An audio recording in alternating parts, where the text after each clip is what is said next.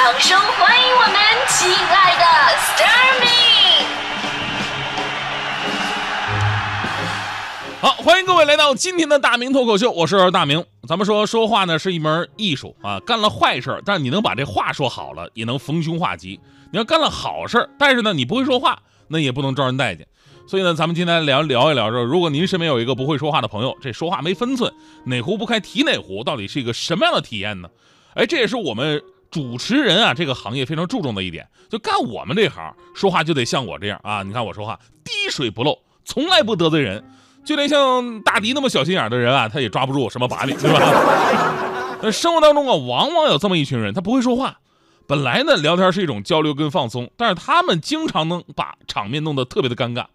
比方说，我同学的亲戚过九十大寿，有人过去祝寿，说啊，祝您长命百岁。后来意识不对，哎，这就剩十年了，这个啊。然后下意识补了一句啊，那什么，我刚才我开玩笑的，你还不如不说呢。还有同事之间，哎，你看我这个新买的裙子漂亮吗？那个说，哎呀，太漂亮了，我妈呀也有一条一模一样的呢。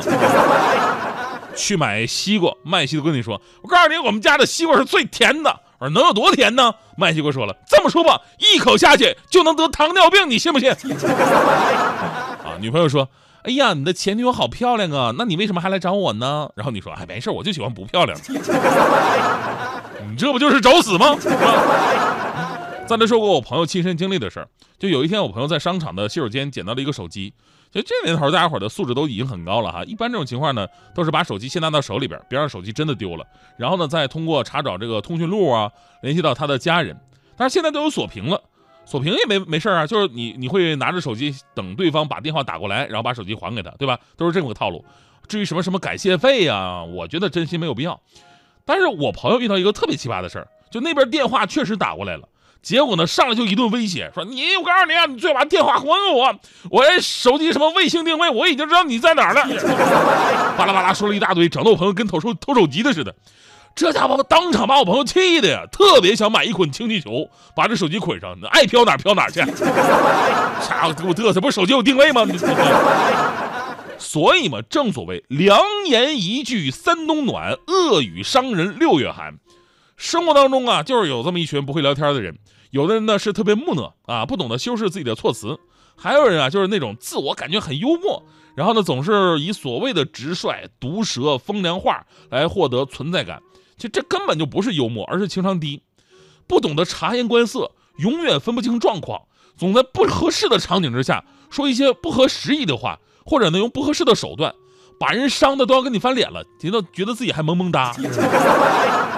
昨天呢，还有朋友跟我分享亲身的经历。有一位女性朋友说：“说大学室友，她的室友呢皮肤比她比比比较白，比较白，但是脸上有很多的雀斑。但是呢，我这朋友的皮肤属于那种小麦色的嘛。然后呢，有一天他室友照镜子，一边照一边说：‘哎呀，你看我的脸上怎么这么多斑啊？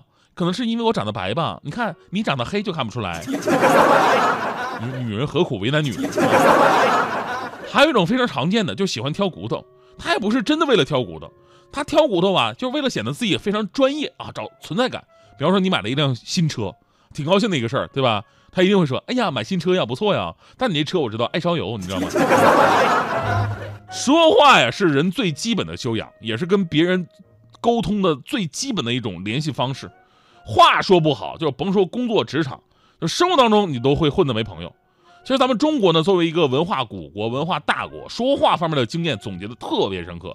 在这里呢，跟大家伙分享这个道教祖师之一，也是咱们中国非常有名的谋略家鬼谷子对于说话的一个经验总结。他说呀：“辞言五，曰病，曰怨，曰忧，曰怒，曰喜。”就是会说话的人呢，这五句话从来不放在嘴上。我给大家具体解释一下，这个“曰病”啊，就是一开口就是病殃殃的样子，说话充满负能量；“曰怨”呢，就是爱抱怨。什么都看不惯啊，自怨自艾。曰忧就是心情特别的抑郁，说出来话让人感到绝望啊，总是提那些解决不了的事儿，令人压抑。曰怒就是情绪容易冲动，愤怒的话破口而出。曰喜跟之前四个都不一样，就是感觉很开心，但是呢经常得意忘形，说一些语无伦次、不着边际的话，让人理解不了，而且还特别反感的话。这五种话呀，生活当中也许您说出来，您觉得没什么大不了的呀。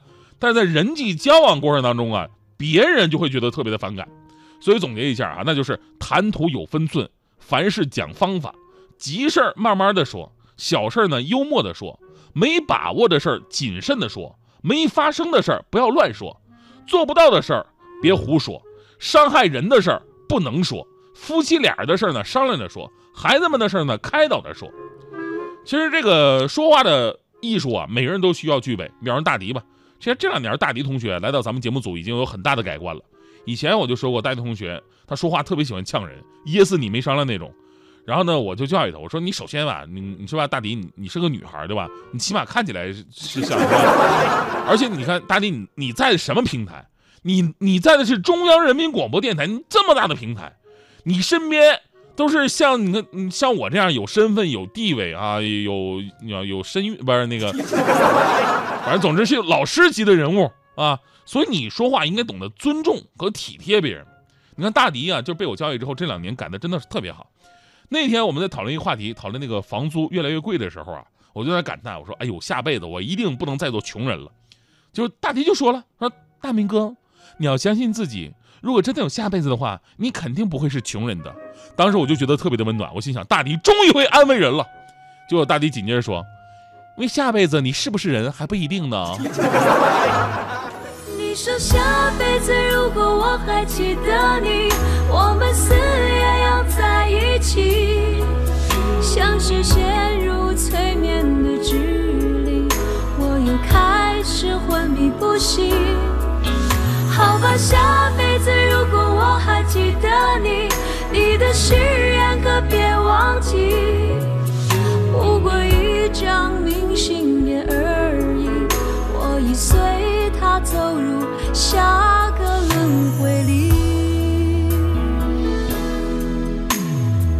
那一句话是你离开的玩笑话，搁在我心里灰尘堆成了塔，你就这心相牵，我依旧是那个木偶，先等着你来啦。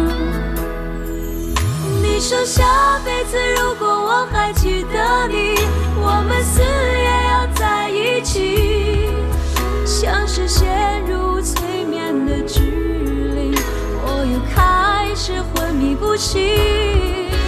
好吧，下辈子。如果我还记，你的誓言可别忘记。不过一张明信片而已，我已随他走入下个轮回里。迷失在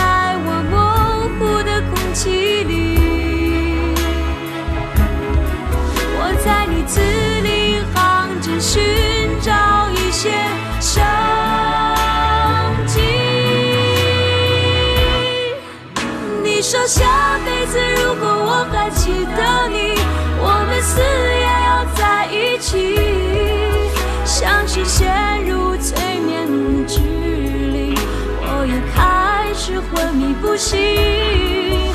好吧，下辈子如果我还记得你，你的誓言可别忘记。